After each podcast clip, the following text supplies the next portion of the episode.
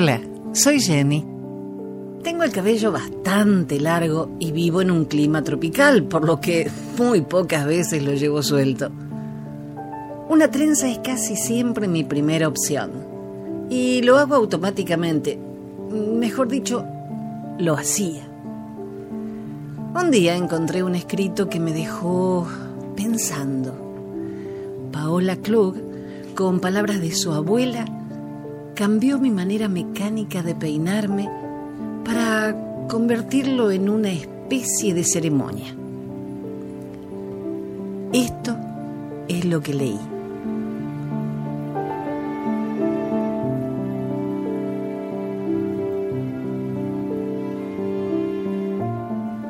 Trenzaré mi tristeza.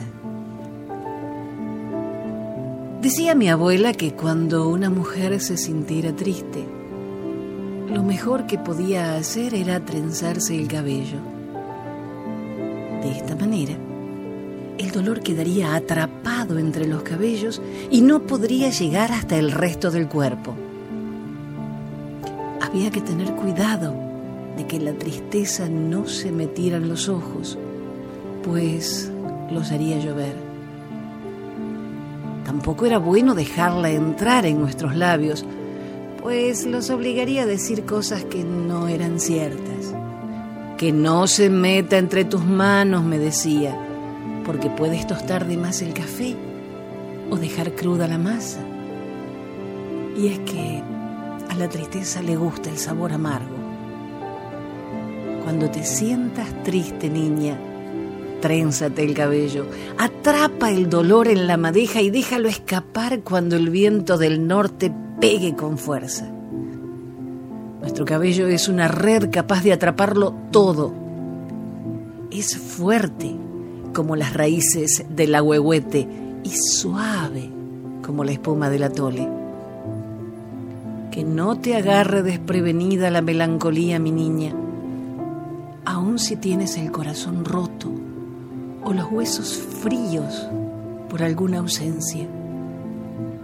No la dejes meterse en ti con tu cabello suelto, porque fluirá en cascada por los canales que la luna ha trazado entre tu cuerpo.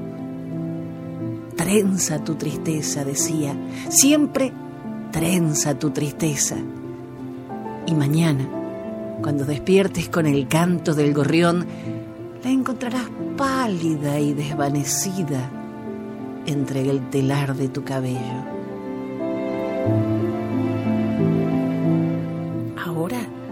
Cuando te trences el pelo o veas una trenza, sabrás que en esa cabecita ya no reina la tristeza.